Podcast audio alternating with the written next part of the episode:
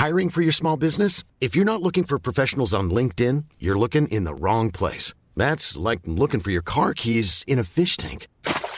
LinkedIn helps you hire professionals you can't find anywhere else, even those who aren't actively searching for a new job but might be open to the perfect role. In a given month, over 70% of LinkedIn users don't even visit other leading job sites. So start looking in the right place. With LinkedIn, you can hire professionals like a professional. Post your free job on linkedin.com slash people today.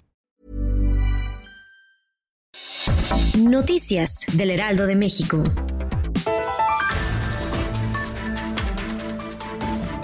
El presidente Andrés Manuel López Obrador instruyó a la Secretaría de Energía y a la Comisión Federal de Electricidad dar batalla legal en los tribunales para cambiar las reglas de la industria eléctrica. Explicó que se respetará la decisión que tomen los jueces en este caso, pero adelantó que su gobierno defenderá su visión de que las actuales empresas particulares que generan energías limpias trabajan en el país con subsidios y sobreprecios que generan a la ciudadanía que pague más por el consumo de luz. Elementos de la policía de Corpus Christi detuvieron esta mañana a un presunto tirador activo que se encontraba en la estación aérea naval de Corpus Christi, al sur de Texas. De acuerdo con un reporte de la cadena Fox, un miembro de la Fuerza de Seguridad se encuentra herido tras el ataque y se informó que una persona había sido neutralizada en un reporte televisivo.